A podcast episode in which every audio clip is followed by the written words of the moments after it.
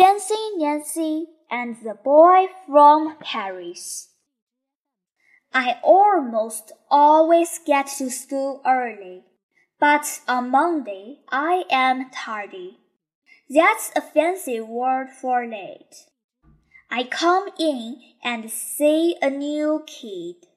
She is standing next to Miss Glass.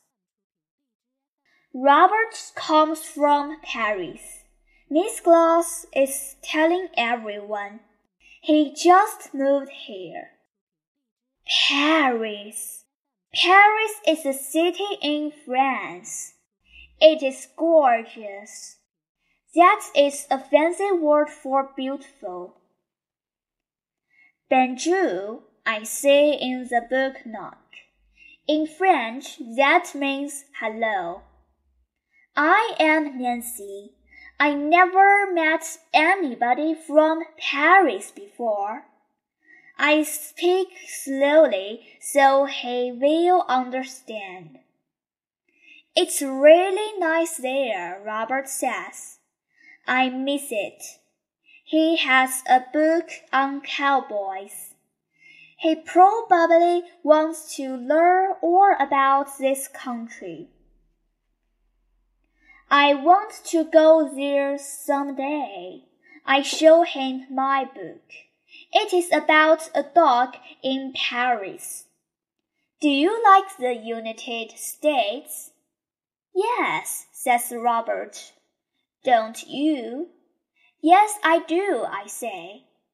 I've lived here all my life. Then Miss Glass puts a finger to her mouth. This is not talking time, she says. This is reading time. On Tuesday, I sit next to Robert at lunch. Have you ever been to the Eiffel Tower? I ask him. Robert nods and swallows. Lots of times. Our house was near it. I tell Robert, I know about the Eiffel Tower. There's a poster of it in my room. I know lots about Paris. I share some of my lunch. These are donut holes, I say. Robert gives me a funny look. I know that. I have eaten do not holes before.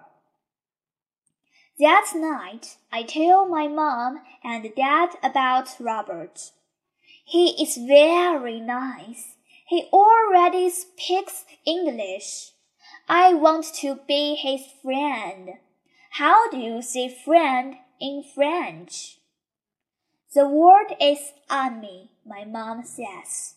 You see it's like this. Ah, me. I love French. Everything sounds so fancy. Why don't you ask him over to play? My dad says. So the next day I do. We can play soccer. Did you play soccer in Paris? Sure, all the time. Robert says, I am a good kicker. I can come on Friday. On Thursday it is show and share. Robert brings in a toy horse. It is brown and white. My grandpa has a horse like this. Then Robert passes around a photo. I miss her a lot. Her name is Betty. In French, that means beautiful. Belle, I say to myself. Now I know another French word. On Friday, Mom is at work. Mrs. Stephen picks us up from school. Mrs. Stephen lives next door, I tell Robert. Robert is from Paris, I tell Mrs. Stephen. At home, we make a tent in the yard. We pretend bears are outside. We pretend to be terrified. That's a fancy word for scared. Then we play soccer. We let me little sister play too. Robert is a great kicker. My dog runs around the yard. That's Frenchy, I tell Robert. She is not really French, but you will like her anyway. We go inside and I show Robert my room. See, there's the Eiffel Tower, I say. Yes, says Robert. But that one does not have a cowboy hat on it. That Eiffel Tower is in Paris, France. It is taller and it is more famous. But we have an Eiffel Tower too. Our Eiffel Tower has a cowboy hat on the top. Wait a minute. I was very perplexed. That's a fancy word for mixed up. But you are from Paris, France, I say. Aren't you?